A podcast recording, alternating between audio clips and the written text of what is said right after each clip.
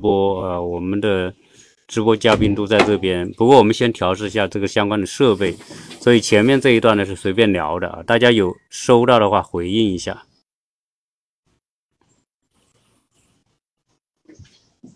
呃，今天聊的话题是关于留学的一些专题，因为我们请来的一位专家啊，是关于留学方面的。我想有很多听友平时在群里面就聊很多关于。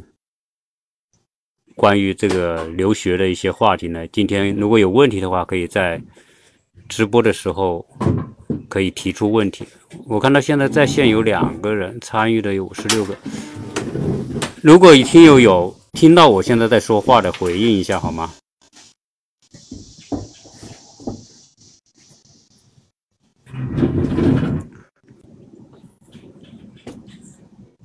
你们这边有收到有收到吗？能点进去吗？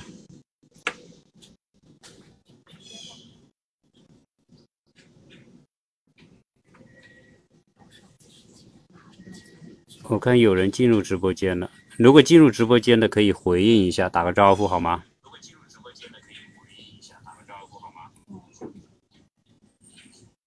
对，如果大家有问题，可以直接在这里面。对我，我看到了，你们有，是你们回复的吧？嗯，好，很好。嗯，好，那你就不用这个了，啊，好，我们今天就现在就正式开始我们今天的直播聊天啊，因为今天直播聊天呢，除了我们的主播嘉宾之外，哈，啊，对我们这个主播嘉宾是林老师啊，林琴林慧琴啊，他是。呃，国际教育专家在一直在美国从事相关的教育和这种留学的工作，啊，所以我们非常高兴请到他。呃，现在请林老师跟大家打个招呼吧。大家好，呃，我是零七年开始就从事国际教育，其实也主要是嗯跨文化交流，所以呢，主要从事孩子们呃去其他国家的留学学习。嗯，包括长期的、短期的夏令营啊，然后去国外留学，然后同时呢，我们也会接受来自其他国家的，比如说北欧的、呃美国的、加拿大的其他的一些国际的学生来到中国做交换生，所以我们其实是 focus on 那个跨文化交流的项目。哦，啊，实际上您您这个呢是一个呃国际化的平台哈，就是既有中国的到中国到美国来的哈。对。也有中国去其他欧洲国家的，对，那同有这些西方国家去中国的，对，啊，这种交流，实际上现在这种随着这种中国和国外的西方的这种交往的加深，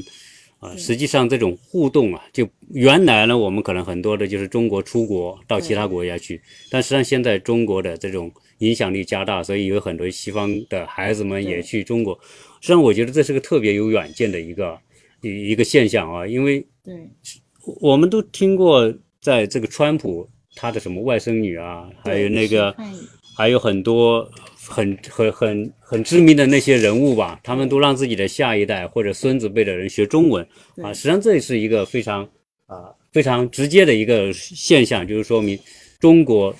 对于未来国际的重要性啊。好了，今天我们就开始呃聊一些留学的话题，如果。听友哈，我们现场有几个听友在这里，呃，一第一呢，请你们把你们的媒体的那个音量调低哈，省得我说话呢，你那边出来声音之后呢，又会 录进去。但是如果你们什么问题的话呢，可以用书面的方式，可以写出来或者是打出来哈，这样的话呢，我们请林老师一起跟大家来啊回回答这个相关的问题。因为在我做节目里面呢，啊，首先我是一个。从中国到美国来的这么一个体验者啊，那当然我们有心里面有的问题呢，是很多听友共同的一些问题啊，就是首先这个孩子要不要来留学，对吗？啊，然后多大来呃来比较好啊？然后来这边之后呢，呃选选什么学校还是公立私立啊？啊，然后啊学什么样的一些课程，参加什么样的活动？呃，那来之前呢，如何来体验啊？关所以有很多的游学，啊，游学机构这些 游学活动啊，有很多啊，那所以呢，这一系列话题呢，啊，实际上在我个人原来聊留学的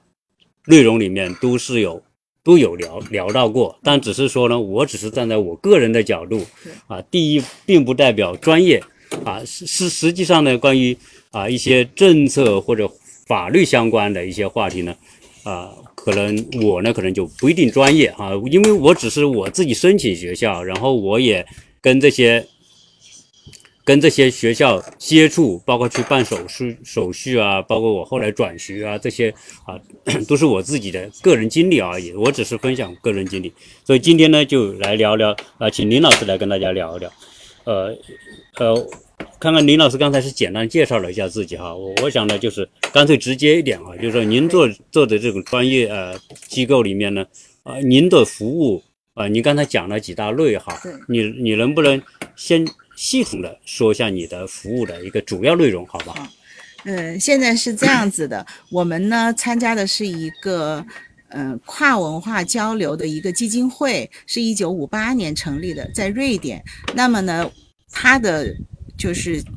项目主要是在全球的范围内从事跨文化交流。它是一九五八年第二次世界大战以后，因为各个国家的关系不是太好，所以为了促进人类的进步、世界的和平，这是一个很远大的理想。然后让呃全世界的青少年在这个全球的范围内进行跨文化的交流，所以我们都觉得呢这个意义非常重大。但是呢，呃，因为中国现在越来越多的学生愿意去国外留学，所以他们在那个一年的文化体验以后呢，他们又选择了留学。这就是我们大家通常想到的，就是到美国、英国呀，或者是加拿大、欧洲这样的一些国家进行留学。嗯。读中学、读大学、读硕、读博，反正现在这低龄化越来越趋势越来越大了。就是现在甚至都有很多小学生，甚至幼儿园的毕业旅行都已经走上了国际化的道路。所以我觉得呢，我们。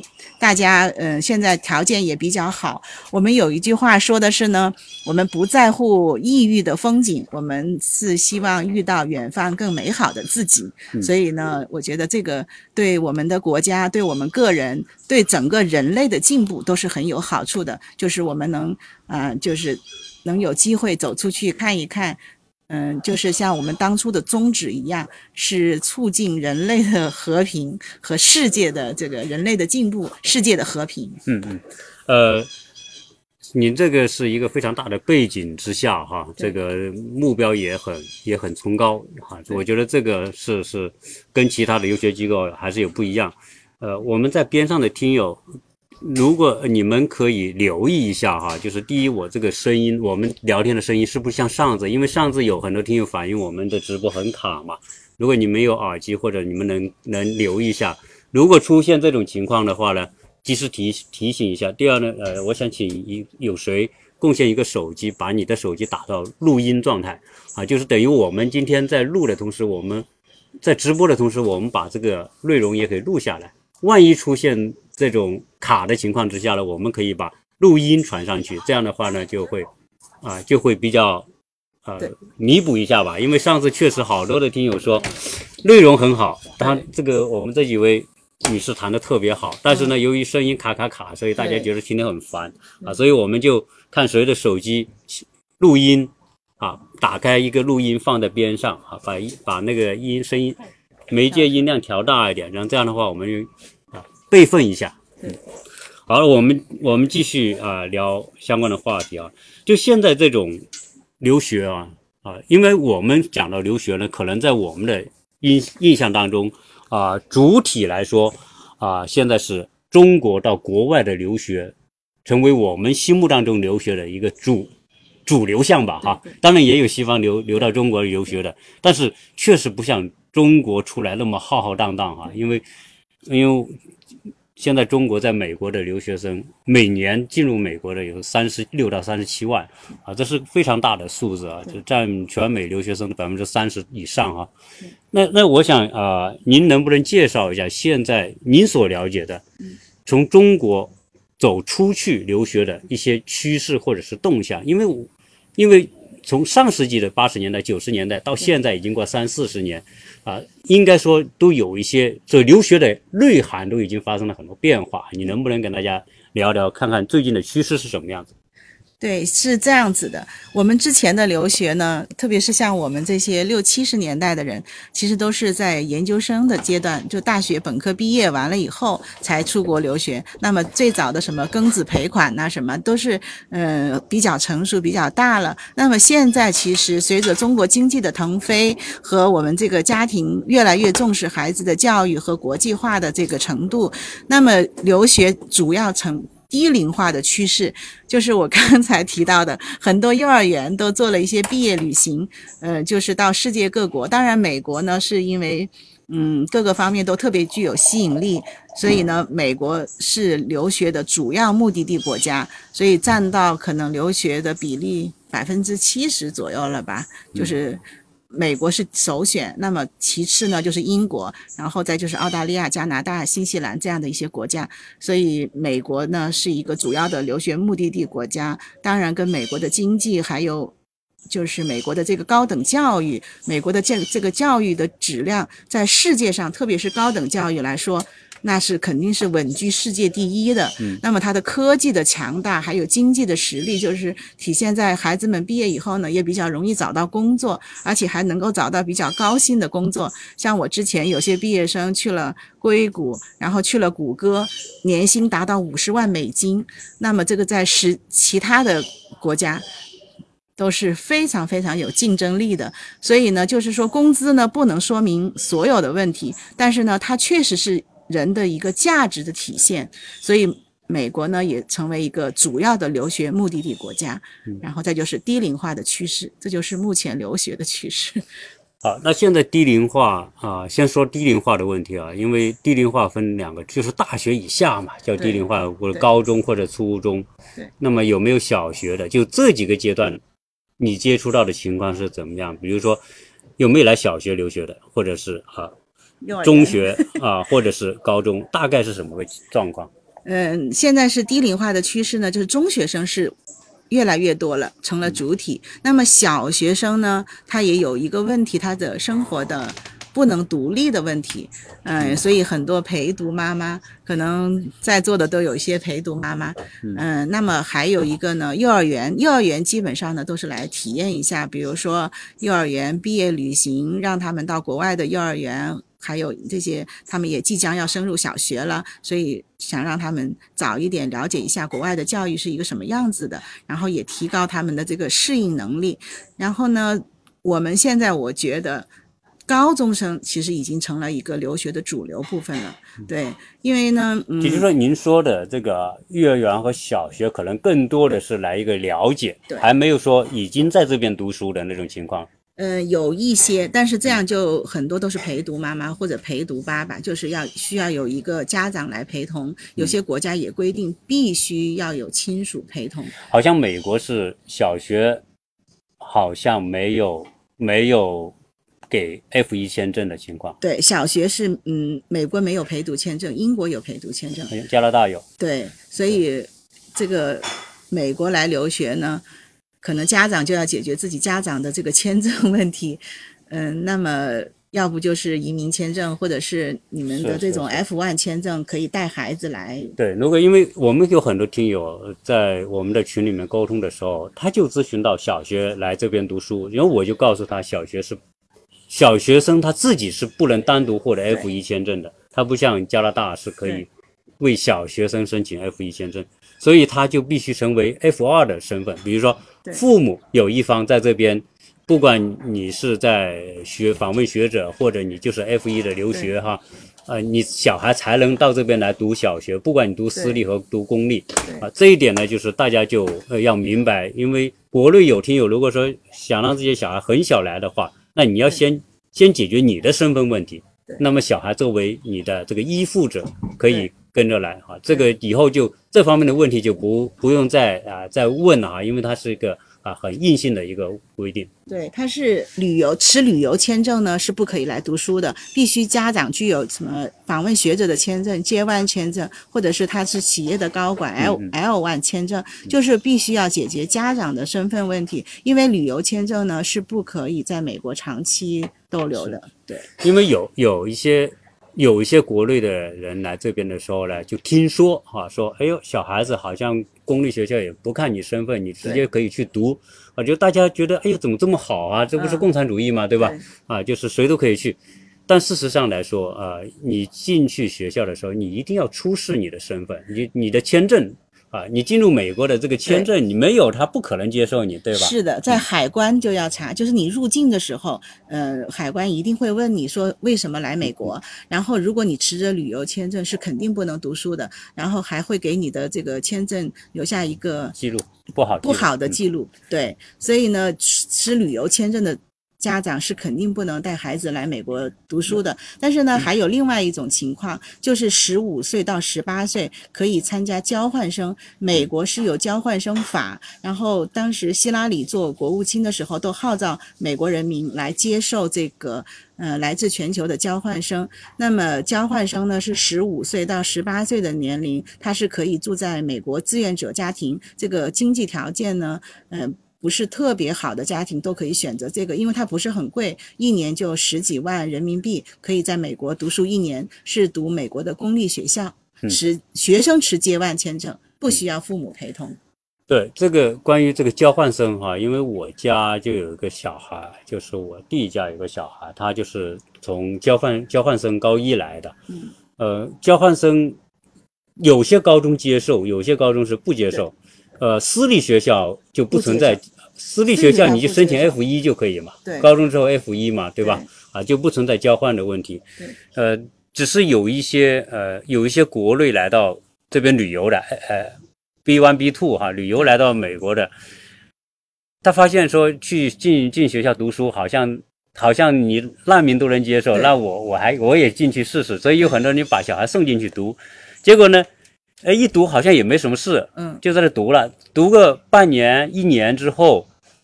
这小孩子喜欢这里了，对，就就就想继续读，对，结果呢，那这边学校就告诉他，你不能，你持的是旅游签证，是不能这样子继续读了啊，对，那变成变成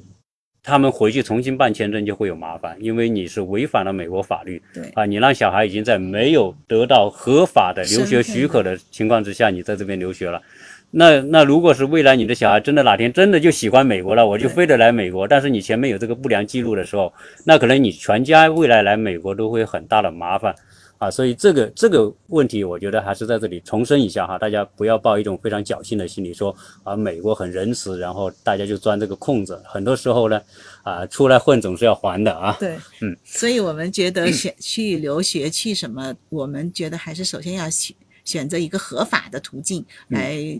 我们现在经济条件也很好，我们国家也很强大，在世界上的声誉也很好。我们还是要选择一个合法的途径来留学、来旅游，都是这样，对自己、对自己的家庭都是很好的。嗯，现在游学呢有个好处，因为这个机构、中介机构特别多哈，特别发达，所以呢，你你关于有这个想法的话呢，你要实在是没有来体验的话，可以。不管在哪里哈，在网上也好，在国内也好，你都可以呃先了解一下哈，不要盲目的啊，或者听某一种说法啊，因为实际上现在很多问题在网上都能够查得到啊，大家都会给出一些相关的回复。那关于这个，先说说这个，就是大学以下的这个游学的哈，因为我也有一些同学是在学校当老师的啊，那么他们呢就原来这个来。游学就是就是来游玩一下嘛，哈，这种这种呢就变成是啊留学的一个附属的一部分啊，就是等于说是个前奏嘛，啊，那那您这边有没有接触到这种或者举办过相关的游学的这种组计划？其实这个是太普遍了，我从二零零七年开始，每年都会做这个夏令营的领队，或者包括微留学的领队。呃，夏令营呢，也就是大家经常会说的一个游学。那么这个游学呢，基本上的年龄，因为我们是来自深圳的嘛，我们北上广深还算是发达地区，所以基本上夏令营的参加的同学都是小学高年级和初中一二年级的学生。嗯，他们在很小的时候，家庭都会给他们一个人生的设计，就是说让他们出来看看自己喜不喜欢西方的这些国家，喜不喜欢西方的文化教育。所以呢，在他们到了初中高年级或者是高中的时候，他们就可以选择自己是不是要到国外去留学。因为呢，留学的主体都是学生，他们是留学当事人。所以呢，嗯，他们的决定是最重要的。那么现在的家长呢，基本上都会在他们小学的高年级和初中的低年级，让他们到国外去看看。有的甚至都是亲子游，家长也一起来看看，就是实地的来考察一下这个嗯国家的环境呀，这个学校的教育呀各个方面。所以呢，这个夏令营呢，它也是包括了两个部分。首先一个部分呢，真的是在那个学校里面上课，就是。叫我们叫全真课堂，给他们一部分，就是跟旅行社不一样，他就是不是到处去逛，让他真正的体会到这个学校的教育是一个什么样子的，甚至都和当地的学生同堂竞技，我们这样说，所以你就可以了解一个真实的这个国外留学的情况。第二个呢，就是参加一些活动，然后就是可以去了解一下当地的文化呀，当地的一些嗯。特别是入住在当地的家庭，就是真正的能够体会到一个真正的美国是什么样子的，所以这样对他们以后决定自己以后是不是到国外留学，嗯，给他了一个很好的就是心理准备吧。对，因为关于国内的来这边游学，我的同学他们带一些带一些孩子到这边来，我也跟他们沟通过。那么游学呢也分很多种情况啊，一种呢就是短期的，比如两个星期左右的啊，到半个月的这种情况。那这里面呢，如果是旅行社办的这种呢，就一个星期可能是旅游啊，各个地方要去看，然后有一个星期呢就是参观校园呐，体验一下课堂什么的，啊，有可能也住住在别人家里住那么几天，呃，但是这种情况就这么短的情况之下，啊，又加上是假期的这种情况。那么这种体验是不是还会有一种特别表面的感觉？对，确实是没有那么的深入。所以呢，我们就也还有另外一个项目，叫做小学生微留学，嗯，就是一个学期你在当地家人住家一个，嗯，就是我们也叫他们是爱心家庭吧，因为接收一个孩子也是挺不容易的，就是当地的爱心家庭住一个学期甚至一个学年。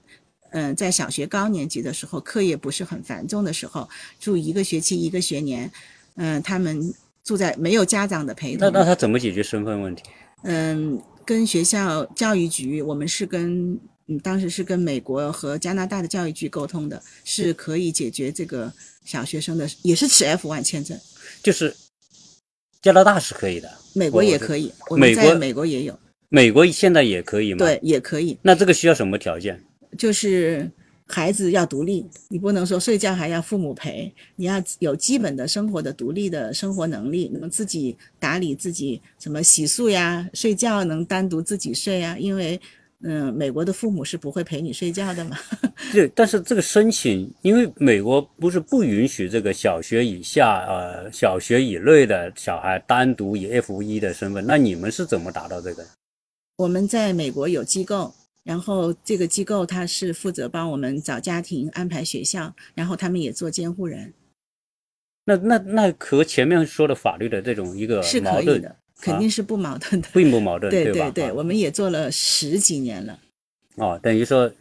通过你们机构去办，也是可以让小孩子住家寄宿在别人家庭来对学这个。这样子呢，有一个什么好处呢？就是小学生的课业不是很繁重。嗯，他到了。美国或者是加拿大，就是其他的欧洲国家也是可以的。然后他呢，在语言的敏感期，呃，你们和我们可能都会有体会。那么我们现在说话都带着浓重的家乡的口音，但是呢，呃，他们这个孩子在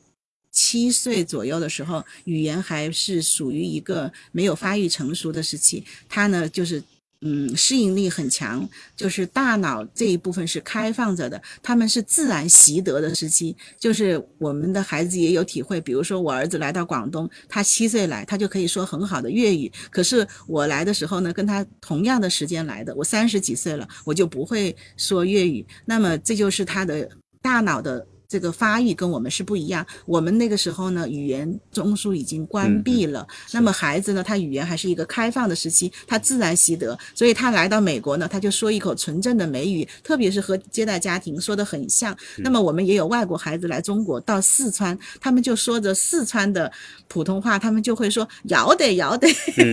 对，这就是他们正处在一个语言的这个发育期，所以这个年龄呢，对他们学语言是非常好的，在他们。人的一生，在他的一生中都是有很好的这个作用的。就那您说的这个情况，他是读私校还是读公校？私立学校啊，私立学校，就是说私立学校如果是在小学阶段也是可以申请 F 一的。对，啊，这个可能你今天纠正了我的一个一个理解啊，因为我过去啊所了解到的情况，包括我在学校去问到的情况，他们都说小学嗯不接受啊。那可能要经过你们的这个专业的一个渠道的手续来办这个问题。当然，我还是说他是读私校哈，对，不是读不是读公校啊。不要大家不要认为说啊可以去读公校。那这边的私校啊，一般情况下大家一定会关注一个支出的问题、成本的问题。那那你说的这些小学生来这边留学，他的学费大概在什么幅度？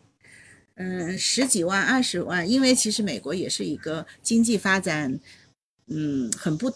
很特别的地方。比如说加州就很很很贵，那么你说俄俄勒冈州、明尼苏达州这些美国的 Middle West 这些中西部的地区，它相对来说就会便宜一些。所以呢，跟地区的差异也很大。比如说今天早上我查酒店，那么你在 Palo Alto 对吧？斯坦福旁边，那它的酒店就已经达到了三四百。嗯。刀一晚，那么也就只是一个三星级的酒店。那你可是如果到了 Midwest 中部地区，我刚从康奈狄格州过来，那他七十刀就可以住到三点五星的酒店。所以这个地域差别很大。所以这个，嗯，你上学呢也要取决于你所在的地域。您说的十几万是人民币是吗？人民币，对，那也就是两万多美元。对，就是一般的私校呢，不是我们想的都是一些贵族学校。其实美国的绝大部分的私校实际上是那个教会学校，嗯，就是因为美国这个国家很特别嘛，它绝大部分的人都是信教的，包括美国总统宣誓的时候也是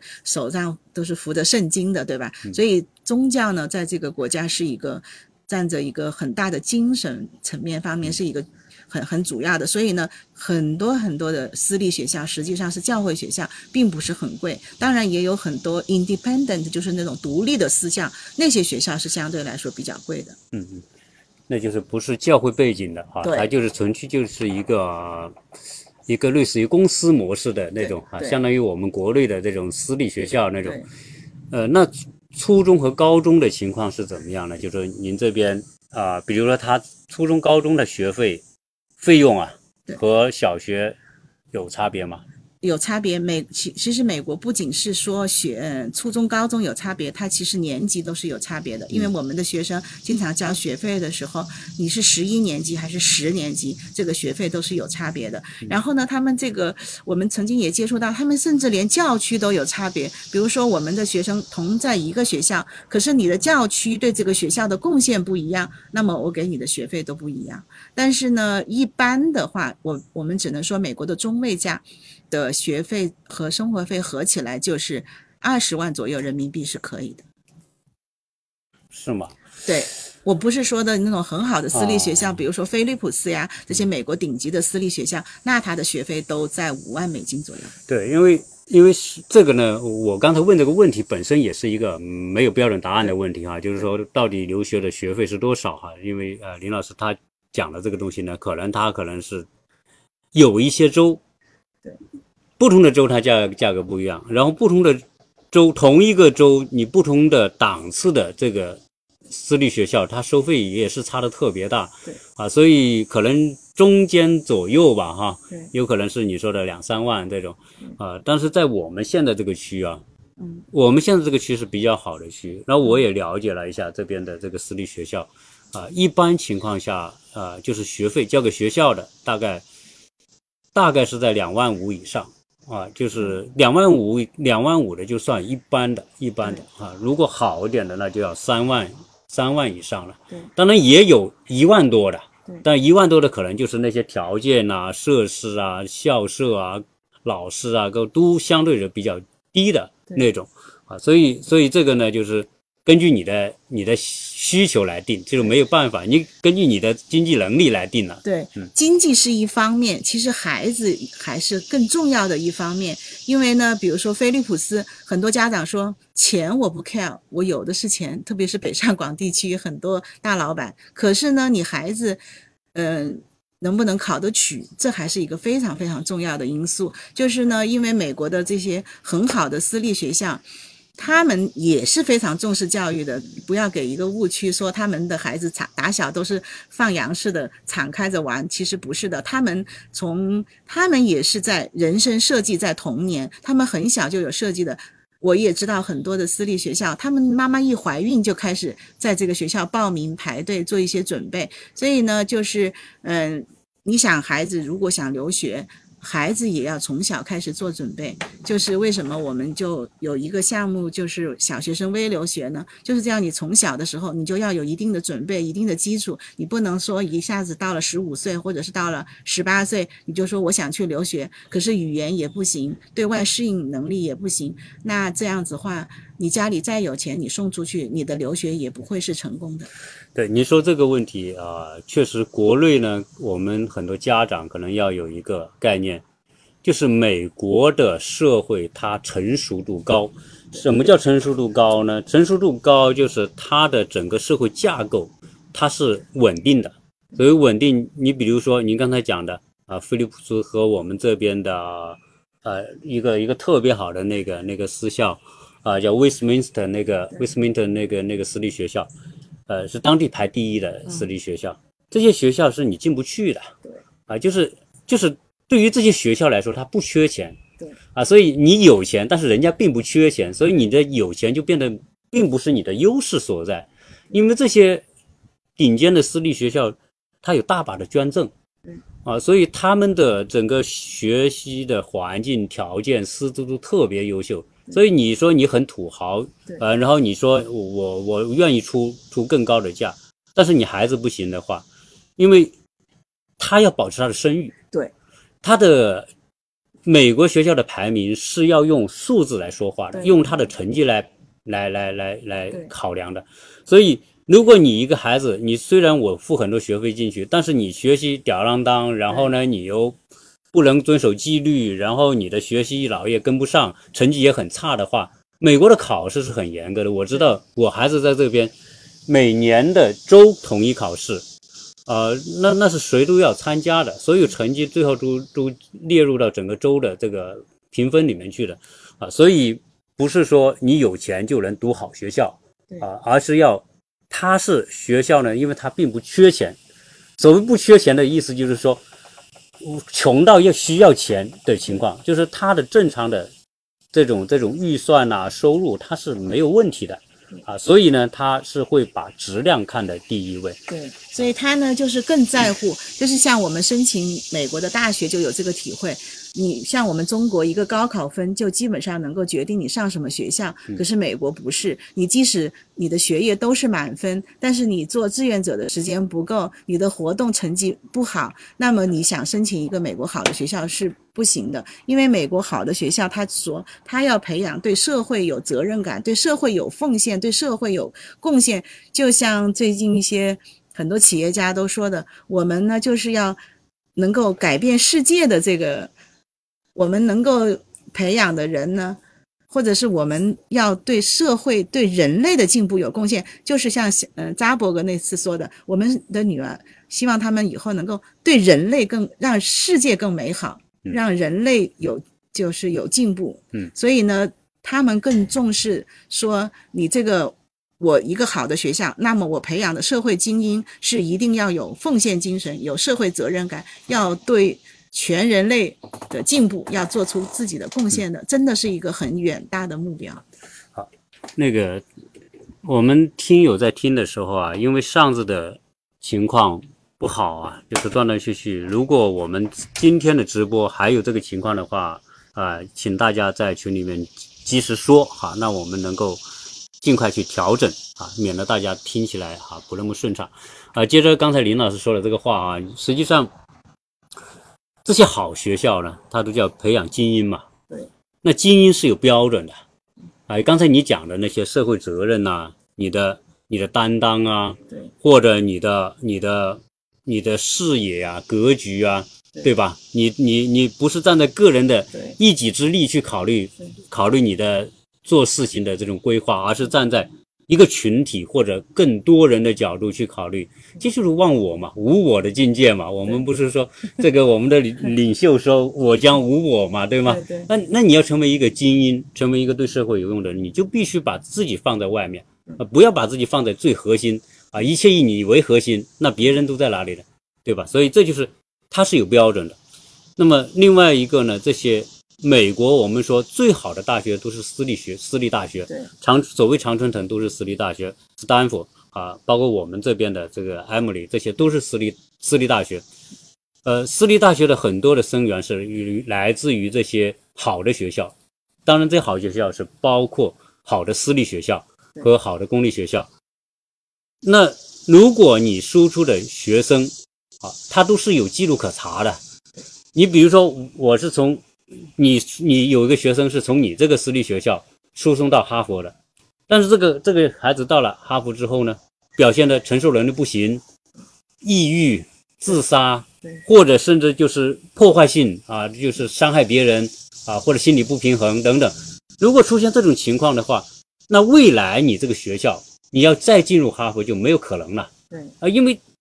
他没有办法说你后面的学生一定不好。他也因为你出了这么一个事情，那你这个学校教育肯定是有问题的。因为美国高中四年，你不能把一个孩子的品格培养好，那你这个学校就是有问题的。对，所以，所以从这个角度来说，他是一级一级是把关的，对，对吧？就是美国就是一个信用的社会，就是我儿子是有很深的体会的。我儿子是来美国做的交换生，读了高中，然后。在美国读的大学，然后在美国找到了工作，现在在硅谷上班。那么呢，他每次找工作的时候就会有面试，当然之前有前面有很多轮的什么笔试呀，然后什么打电话这样的一些 interview，但是最后他都会走到面试。而且呢，他面试的时候呢，还会有一个很大的特点，就是说你必须要提供你在嗯你工作过的地方要提供几个就是人，他要去采访一下。还有一个就是你从哪个学校来的，比如说他从美国高中来的，他甚至都要问美国高中的校长、美国高中的学校的老师，你在学校表现怎么样？所以他这个信用会一直追溯在你踏上美国领土的时候，你都一步一个脚印都要走得好好的。所以为什么就是说美国学校没有大大量的那些作弊呢？但我们中国也说作弊开除，那他们我说也是作弊开除，可是他开除的影响就非常。深大了，就是非常深了。就是如果你作弊了，可能你以后就找不到学校转学，因为上一下一个校长就一定会问上一个校长，你是为什么转到我这个学校来的？那么你以后找工作了，你为什么曾经被学校开除了？然后你在学校会有一些嗯品格上不好的，那比你其他方面不好就更难努力。所以呢，就是说这个信用的社会，你踏上这个领土的时候，就要保持良好的信用记录。嗯。因为我我就有一个熟人，他就在离我们很近的啊，他是啊初中初中来这边的读的啊，在私立学校读，然后这个孩子呢人特别聪明，但是呢特别调皮，调皮呢就会干出一些事，所以他在他这个学校呢，他是在私立学校。就我有一个朋友呢，就是他的相当于监护人的这种角色，经常被学校就请到，被被学校请过去，到最后呢，这个孩子说是说是被被开除了啊，开除的原因可能。反正肯定是违反了学校的相关的规定嘛，啊，最后呢，在这边呢，可能又又又不方便找其他的学校，就是你刚才讲的，人家都会查询你的这个在上一个学校的记录，对，所以他后来又转到别的州去了，啊，所以，所以刚才讲到这个这个问题呢，就是说，呃，美国的好学校，他就对接好学校，就是好的中学的学生就。就进入好的大学啊，它的是这个渠道是相对稳定的哈。当然有没有特例哈？我想可能也有特例啊。但是呢，主流来说，它一定是，呃，你的中学在大学里面是有声誉和口碑的，是有记录的啊，大家会大家会看你过去输送的学生好不好啊？你的学生毕业之后的对社会的贡献，以及对学校的回回馈，啊，这些都是有。如果你学你的学校啊来的学生啊出去很棒，然后呢又在某个领域是很优秀，然后为学校又做出了很多贡献，那当然。嗯，这个出出自这个学校的学生，他可能就会更优先考虑啊。对，所以其实美国学校呢 非常在乎校友。他其实呃，这些常青藤学校这些学校的排名为什么那么好？其实绝大部分是因为校友的贡献。比如说斯坦福，他现在为什么那么好？也就是因为硅谷，他们就说，嗯，硅谷是斯坦福的灵魂，就是因为他们那些。在世界上，现在非常有影响这些企业家，其实对学校的贡献是非常大的。你比如说比尔盖茨，还有他那个合伙人，他们那个叫什么 Alan Paul 吧，那个合伙人，他们都给斯坦，嗯，不是斯坦福，他们是给华盛顿大学捐了很多栋楼的。我在那个华盛顿大学去参观的时候，上面都写着他们的名字。所以校友对学校的捐赠，可以帮这个学校，也可以成长壮大。嗯。啊，所以呃，表现啊，就是我现在深刻的体会到一点，美国教育里面对过程的注重啊，远远超过对成绩的看重啊，因为成绩是可以突击的，过程是没有办法装的啊，因为你做过之后，你没办法擦掉重做啊，这个是我觉得教育当中，我在我过去的节目里面非常多次的强调到。呃，教育的本质以及教育的方，什么是好的教育方法？就是将一个孩子品格培养放在第一位，成绩放在第二位，这个这个次序特别重要。但是我们国内呢，可能有时候就会忽略这个，就是把成绩放在第一位，而把品格就你就看不到。他的考量标准也是不一样的。比如说我们。高考就很明显，那最后那一次的高考成绩决定了你一生的道路。可是美国的高考，大家也经常开玩笑说 SAT，它是有一年有七次吧，你有很多次都可以考出一些你要上大学的成绩。然后托福考多少次，我们都说不清楚了。所以呢，就是。呃，不是一次的成绩就决定终生。那么你在学校读书的时候，也是你每一次的出勤成绩，每次的作业成绩，它都决定了你最后的总评成绩。反而是最后一次的，比如说我们的期中考试或者期末考试，它那个比重非常小，可能只占到百分之二十三十。你绝大部分的成绩是来自你上课的表现，你平时小测验的成绩，你完成作业出勤的成绩。所以你每天都要表现好。其实，在美国学习。更难了，就是美国学习呢，你说的这个难啊，就是是另外一个角度的难，就是什么呢？就是说，嗯，他实际上这种对过程的关注，对细节的关注，比如说迟不迟到啊，对，交作业及不及时啊，作不作弊啊，抄不抄别人东西啊，你考试是不是呃每次都好？实际上，它就是一个塑造的过程。而这个塑造的过程，就让你变成一种习惯。对啊，最好的品格莫过于你是习惯，好的习惯是最好的品格嘛。那所以，所以我我的小孩他在初中的时候，他有些成绩不太好，其中原因就是他有可能他作业忘交了，对，有可能他可能有些活动他没有参加啊，该参加没参加，这些成绩单上都好清楚。你迟到了几次，旷课了几次，几次作业没交，都是看的。如果你进入高中之后，这些大学这个招生官都看得到你的这些表现。如果你表现不好，实际上我，所以我你说的这个难呢，就是如果一个对自己有很高的约束力的，就是说自我约束能力很强、自我管理很强的人，他就不难，因为实际上你把一个重量拆解成很多很多块嘛。啊，那但是你要的是你要你要按照要去做它就完了，并不是说每一个拆解开的这个作业都特别难，倒不是。关键问题是你是不是有一个特别好的习惯，就是你会主动的去按照老师的要求去完成这些东西。啊，所以一个自律能力、自我管理能力很强的学生，在美国往往他容易。取得好成绩，对，所谓 GPA 就是平时表现，对对对，啊，但是我们国内就没有这些细节，对，啊，对他还有一个就是，我们也现在也提到的一个全人教育，就是你这个人要成为一个各个方面都是比较优秀的人，不是光光学业成绩很好。所以有的时候你很聪明，学业成绩很好，你要是人品不好，你可能干坏事，对社会的危害更大。嗯，就是美国啊，我们说是说它是平等社会啊，这个自由、平等、民主。实际上，这种东西，我觉得我们在国内看这个自由、平平等和民主的时候，觉得它特别高大上，特别好像很吸很有魅力。事实上，美国一定是三六九等的，对啊，就是大家一定要有个概念，不是说你一个坏蛋来到美国，你也跟一个好蛋一样平等，对吧？这不可能，因为你坏蛋你就留下不良记录，你去哪都没人理你，你去办个信用卡都不给你办，办个电话卡都收你很高的押金。对，现在不是说川普是不是有一条那个就是要把那个非法移民，其实大家也都是非法移民，很多墨西哥翻墙过来的，但是他特别是强调要把有犯罪记录的非法移民赶出美国。嗯，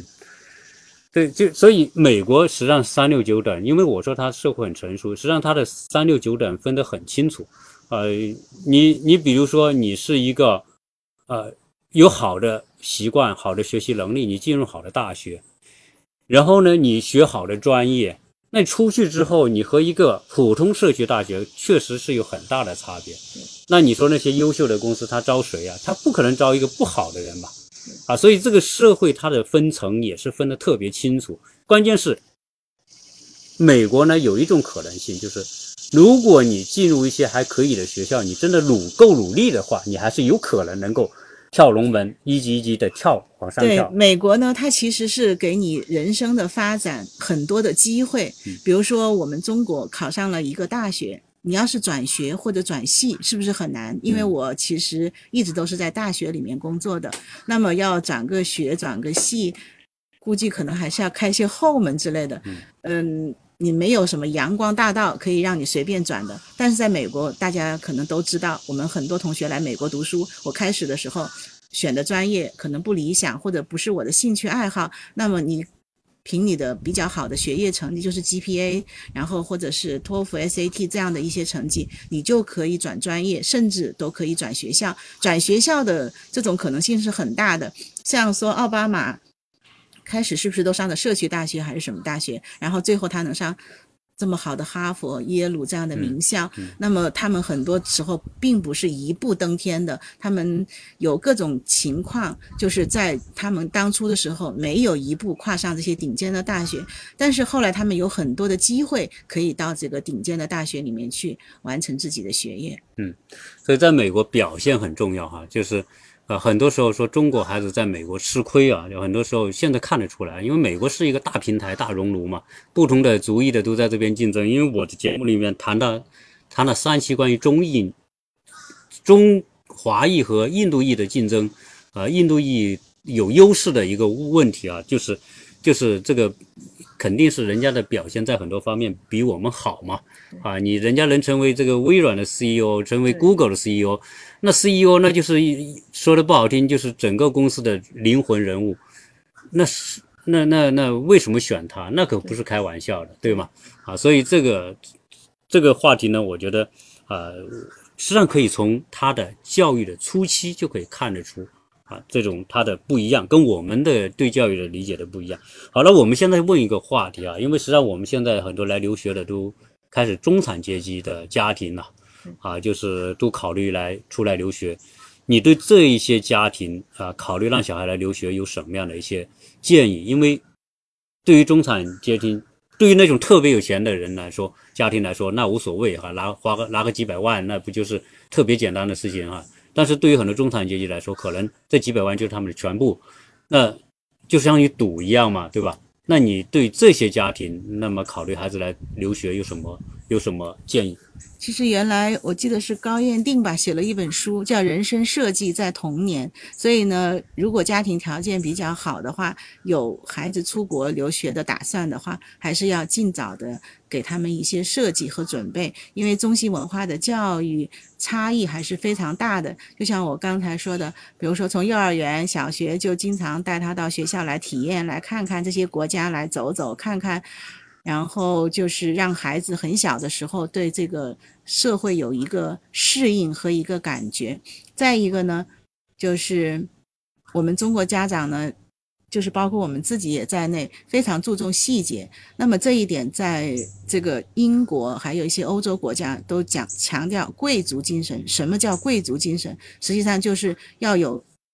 担当。要有社会有有社会责任感，对，有奉献，对对牺牲。因为呢，这个就是因为我们这些中产阶级以后都是社会的主流，那么我们的国家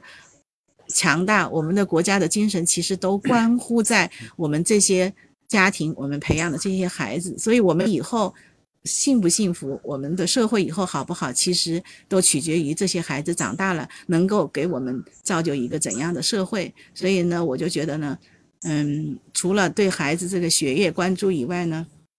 更加要注重品德，所以他们到学校去就更容易适应。比如说，我原来有一个小朋友，很很小就去牛津上学了。那么呢，去上学的时候呢，他就家庭条件也很好，也是中国的这些企业高管的孩子。可是他的行为品格呢，就和贵族学校的孩子们格格不入。他不会说 “lady first”，他不会什么事情都。让先，他就会举着拳头，然后说挥舞着要打一个女生，然后认，立马就会被学校开除了，因为学校就觉得你这个人跟我们这个学校不一样。那你尽管你英语也很好，你学业成绩也很好，可是你这个精神状态跟学校不符合。所以在牛津，很多时候他要面试一个学生是面试一天的，你。这一天的表现，我才觉得你这个人合不我学校合不合适。嗯，关于这个，我在国内曾经也做过培训哈，就是跟企业做培训。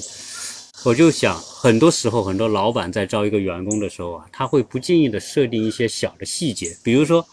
你你在等待的这个区域里面，可能地上就有一些垃圾，或者就是有些凳子就乱乱的啊，或者有一个茶杯倒在那里，那有很多人就坐在这就坐在那里。他不会觉得这个，他不会觉得这个跟他有关系，知道吧？但是有些聪明的，或者有些他有很好的这种，就是关照周围环境的人，哎，他觉得这个椅子放不好，他就帮他扶一扶。可能那扫把倒在地上，他扶一扶。这个垃圾他跟清清，实际上这些东西有可能都变成被别人看在眼里，而这些东西靠什么？就靠你平时有这种意识嘛，而且有一种习惯嘛。嗯，但是但是，因为我们在教育里面认为说，因为习惯才是最强大的竞争力。对，好的习惯那是那是无敌的，因为你你天你培养出了这个竞争力，对吧？啊，那你说没有这个习惯的人，你刚才讲的什么什么剑桥这种情况，我们国内很多早年在这边出现这些留学生的这种枪杀学生和枪杀教授的情况啊，都是因为这个，我我觉得还是在人品。的这个方面是这个这个层面，这是基础的基础啊，这个出了问题。那那关于中产阶级呢，我是我是有这样一个看法啊，因为我我也谈一下我的一个理解。因为对于中产阶级来说，把小孩送出来就跟一场赌博没有什么区别。但是这场赌博，我觉得，我觉得呃，多大来哈，有些时候是没有办法有标准的哈。你多大来可能都是对的啊，也可能不一定对。呃，但是我觉得以现在的统计和结果，包括现在印度人在这边的优秀的表现，往往他还不是二代，还是一代。对，就是第一代从印度移民到美国来的那些表现那么抢眼，那么优秀，所以二代的表现有可能不一定如有一代那么好。呃，包括华人的统计里面，一点五代比二代要优秀。啊，所以从这个角度，所谓一点五代，就是他可能是 teenager 啊，可能就是十二三岁、十四五岁来这边的啊，还不是在十岁以下来的。他他可能工作表现或者成就或者是各方面啊，表现的还比那些纯粹的二代要好。原因就是因为他们的文化的基础的内涵不一样啊，因为它有更广阔的空间，所以。我我说的这个意思是什么？就是说，有对国内的这种文化的基础啊，然后再有对美国的西方文化的了解，就是你不管对未来你回到东方的国家、亚洲，还是在西方国家，你都不会觉得是外人啊。对你来说，你都觉得我似曾相识，我能够如鱼得水。这种人当然空间要大很多。所以，我对于中产的这种是不是要把小孩特别小就送过来了？我觉得，根据你孩子的情况啊，如果如果一个孩子作为一个华人，我我深刻的感受哈，我在很多次我在节目里面聊到，如果一个华人失去你的华人的根基。我觉得是得不偿失的啊，因为二代就有这个问题，在美国的二代孩子，基本上，好，这个中文不会讲，或者是能听不能讲，不能读不能写，实际上，那对他来说，应该说他长大，当他懂事之后，他知道他的母国，他的故国是中国。如果你的中文都不行，就算你回到中国，你跟一个老外，在中国人眼里你就是个老外嘛，对吧？但是如果对，但是如果你的中文很好，理解什么各方面都很好，那不怕呀。如果美国就业机会不好，或者说我我贸易或者是合作，那你的你的你的空间都会大很多。所以说到这个呃中产阶级的这个呃家庭的时候，我觉得我个人的一个特别好的建议就是，小学来也好，初中来也好，高中来也好。但是我认为，把英语学好真的是关键啊！因为，因为语言是中国人在在国际竞争当中的一个一个软肋啊！这这个太致命了啊！啊，之所以现在我们这个印度人比我们牛，在美国，就是因为他在语言方面确实我们我们跟他有很大的差距啊！这是一个方面吧，只能讲。好了，我想再问问，就是关于这个现在。这个留学生多，然后在美国呢，包括在英国，我知道要要留下来工作，很多时候不那么容易。那意味着是读完之后要回去。那对于这一块，你是啊怎么看的？我觉得呢。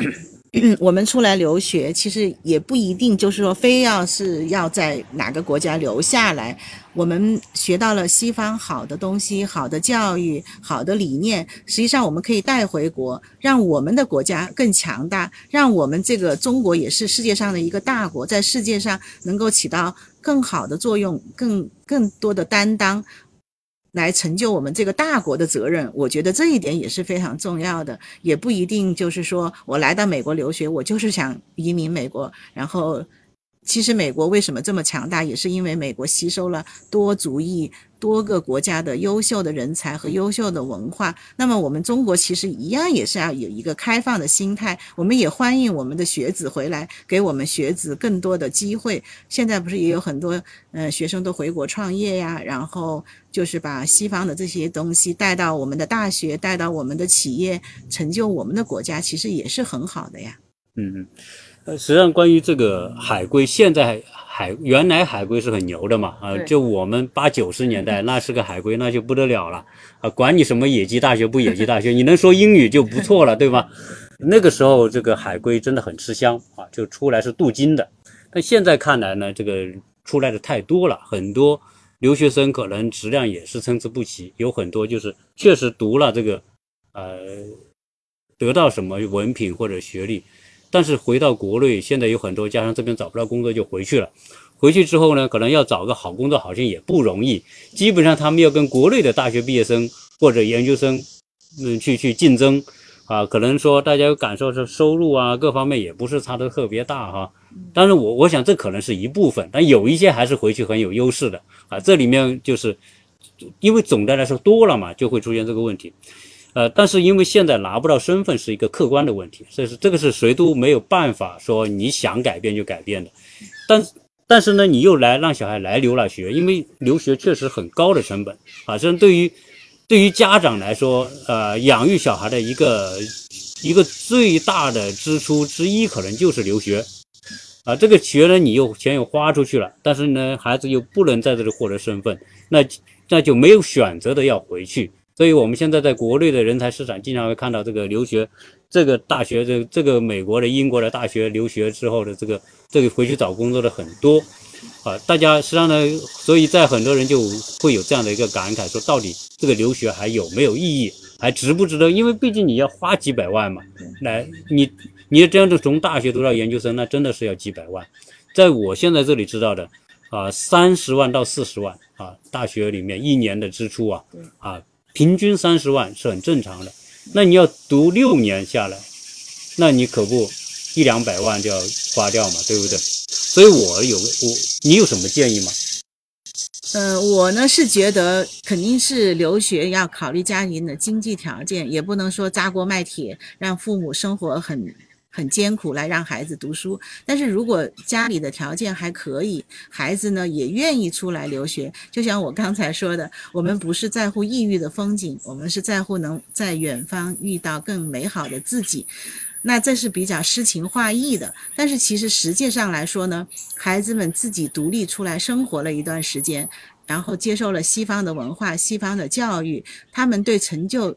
一个完美的自己，成就。以后的人生还是有很多好处的。我也其实接触过很多的这些呃企业主呀，或者大学的，他们从从国外回来的人，他们要生活能力强很多。你们在美国就知道，可能你们以前在学校是教授，都不会动手来做点什么事情，比如说除草呀什么。我们经常请钟点工，就像我一个学生说的一样，说接待家庭说让他去洗碗，他说这不都是我们家保姆做的吗？然后说。去除草，那都是我们家清洁工做的呀。我们就是好像在中国会享受更好的条件，可是你出来以后，可能到美国，不管是到哪个国家，你们可能都会有体会，都得自己亲手做。所以那些留学生都说十八般武艺，样样都会。我一个非常娇气的女生，是几代人家的宝贝，下雪天了，在那个华盛顿。要换轮胎，自己爬到车底下就换轮胎呀。你那个时候到哪儿去找人换轮胎？还有搬家，租了一个大车就开着大车就开始搬家呀。然后你在中国不会请搬家公司吗？所以呢，就是说这个对你成就以后的人生，吃过苦的人，我觉得这个苦是不会白吃的。就是他们说的，这一每一步都不会是白走的。对，这个特别重要。所以，我我觉得呃，关于出来留学啊。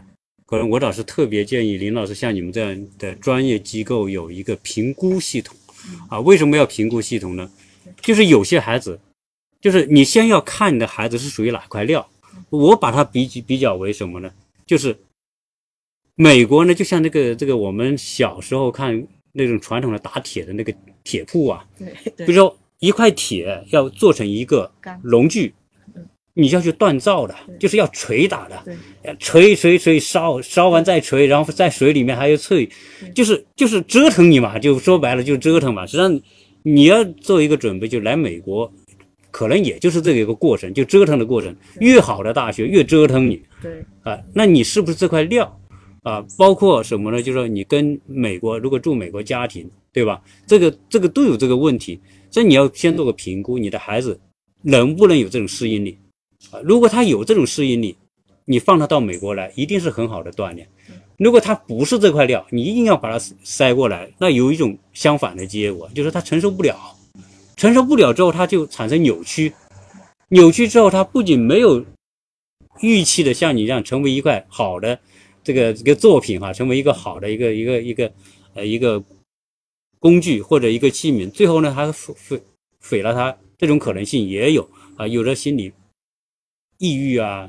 扭曲啊，变态啊，就是各种情况也有啊，所以很多时候呢就不好说啊。那那如最好的能够请专业的机构给孩子做个评估，他的抗挫折能力怎么样？他跟人的交往能力怎么样？心理承受的能能力怎么样？对吧？适适应新的环境的能力，我觉得这一点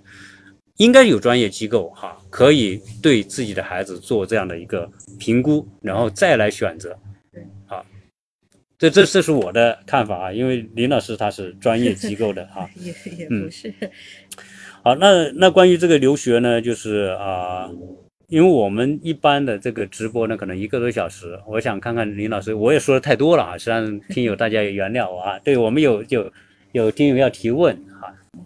因为听两个老师讲解了这么多那个关于留学的问题，我有一个朋友，他是高二的时候送女儿来读书，读私立学校哈，但是他说就是来晚了，因为我们在国内没有接触到太多美国学校的信息，因为他高二的时候，其实有很多孩子已经把一些学分都修完了，他需要补一些学分，然后同时要参加一些公益活动，同时还要准备他的高考，那一个假期他没有休息都没有完全，就是他考的。最后高考的时候他还是有点吃亏，因为他的公益那一块是零分。他最大的优势就是他全校数学考了第一名，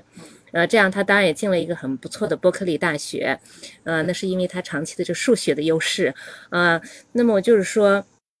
那么高二的时候是有点，就是有点晚啊。我们说时机这一块儿，那么有的我很多朋友他们说小学来行不行，初中来行不行？那我想问一个实际的问题，就是他们小学也好，初中也好，还是高中也好，有什么样的一个渠道能够实现他这个留学的这个梦想？对我就是说，现在我们做这个留学的，就是都在。发现这个趋势就是低龄化，那么我就是说，小学的时候呢，就是我刚才说的，可以参加我们微留学的项目呀，在这里体验呃一个学期呀，一个学年啊，然后你的孩子就是可以打小的时候有一个真实的感受，他不是说是去呃去仿效啊，去逛了一下，对一个真实的对西方的教育的一个真实的感受。第二个呢，就是像初中的时候。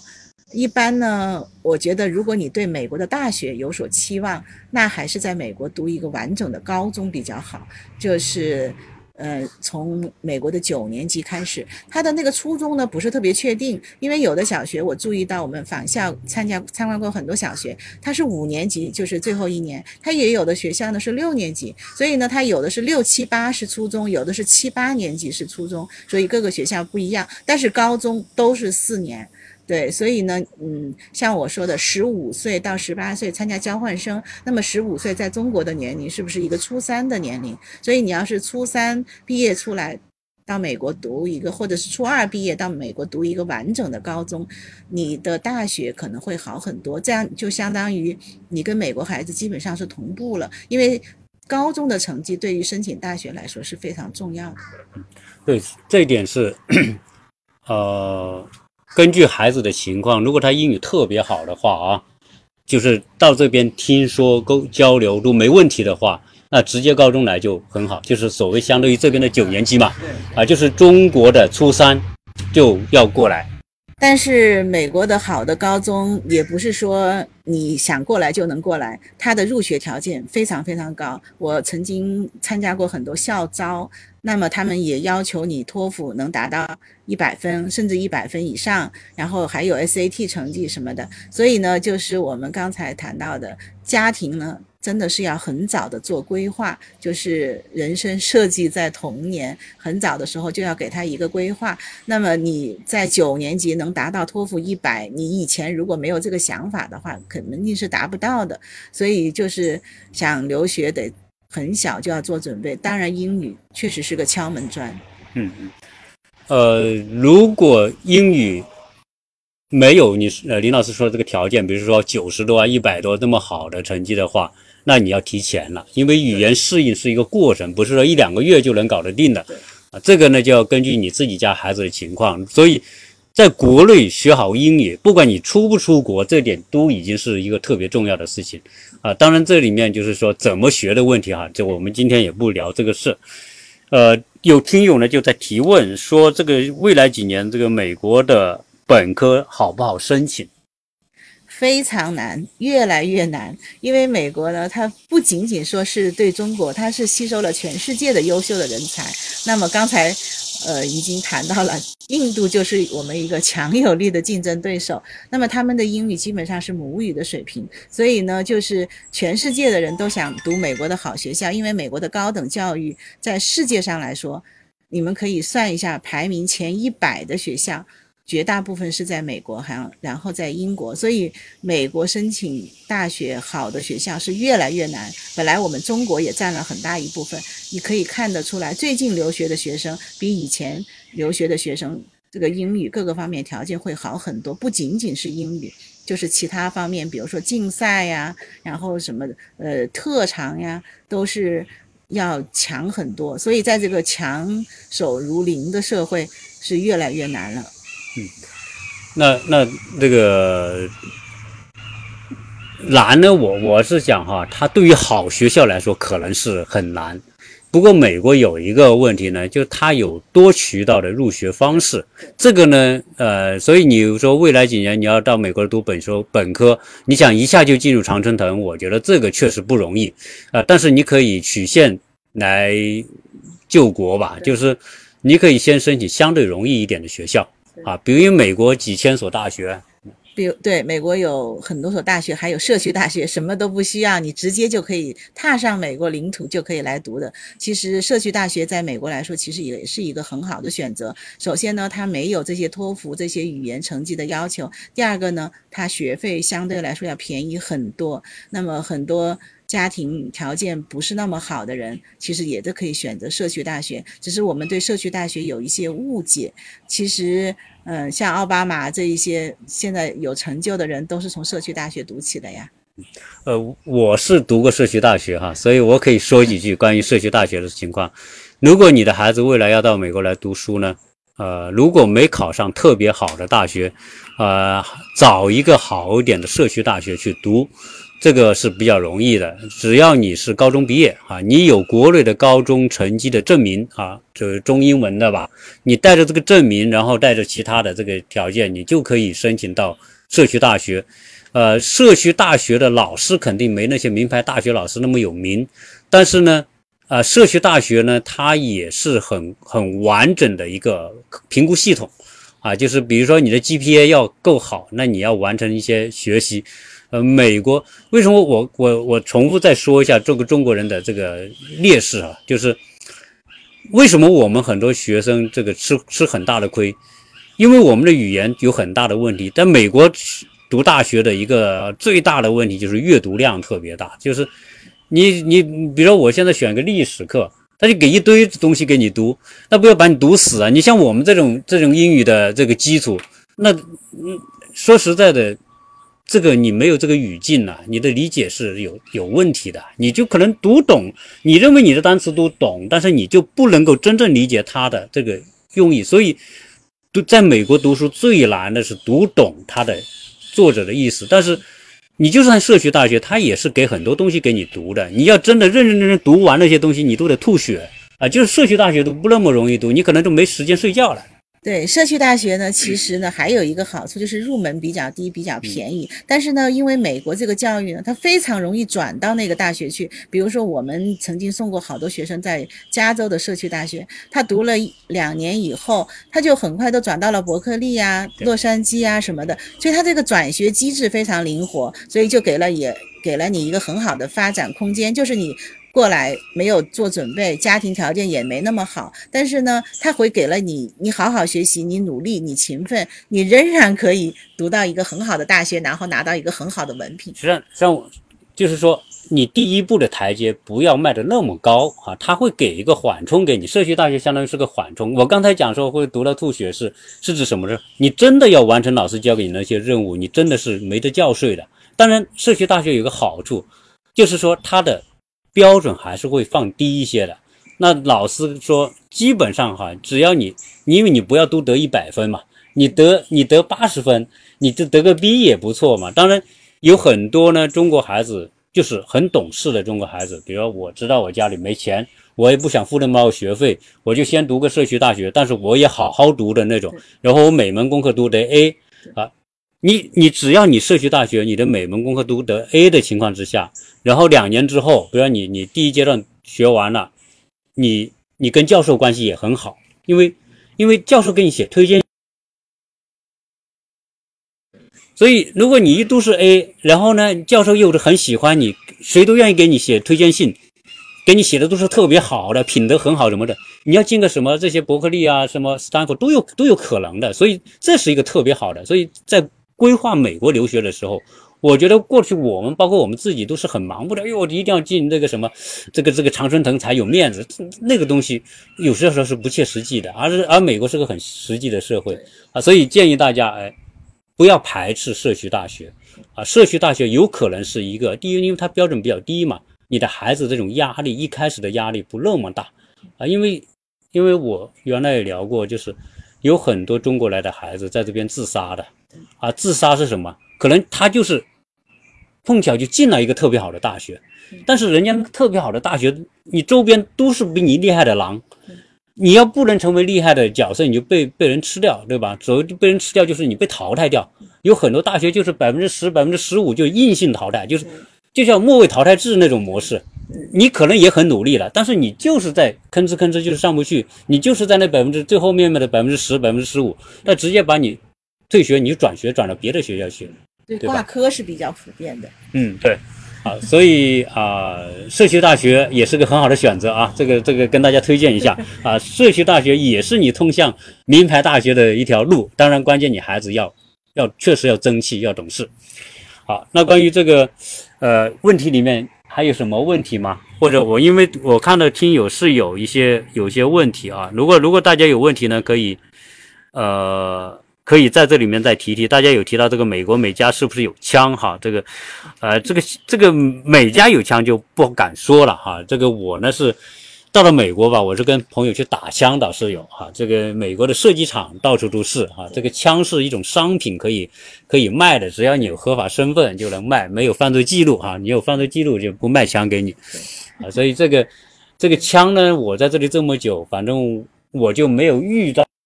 过这个枪击案啊。这个可能跟我们住的区比较好有关系啊。大家啊、呃对枪感兴趣的，我们可以到时候专门来聊这个枪的问题。好，那如果是今天看看林老师哈，呃后面这个想跟大家分享有没有其他的东西要分享的话题？嗯，很感谢大家。反正有问题我们可以以后再继续聊，我们这个节目还会继续的。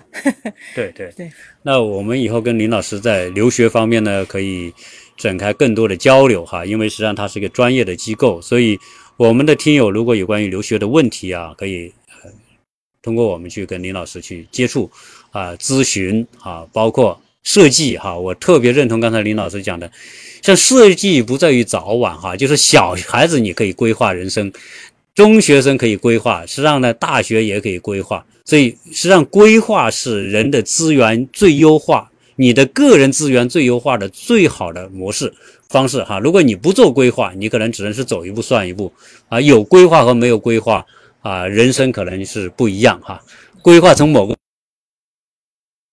也是一种预先选择嘛，嗯，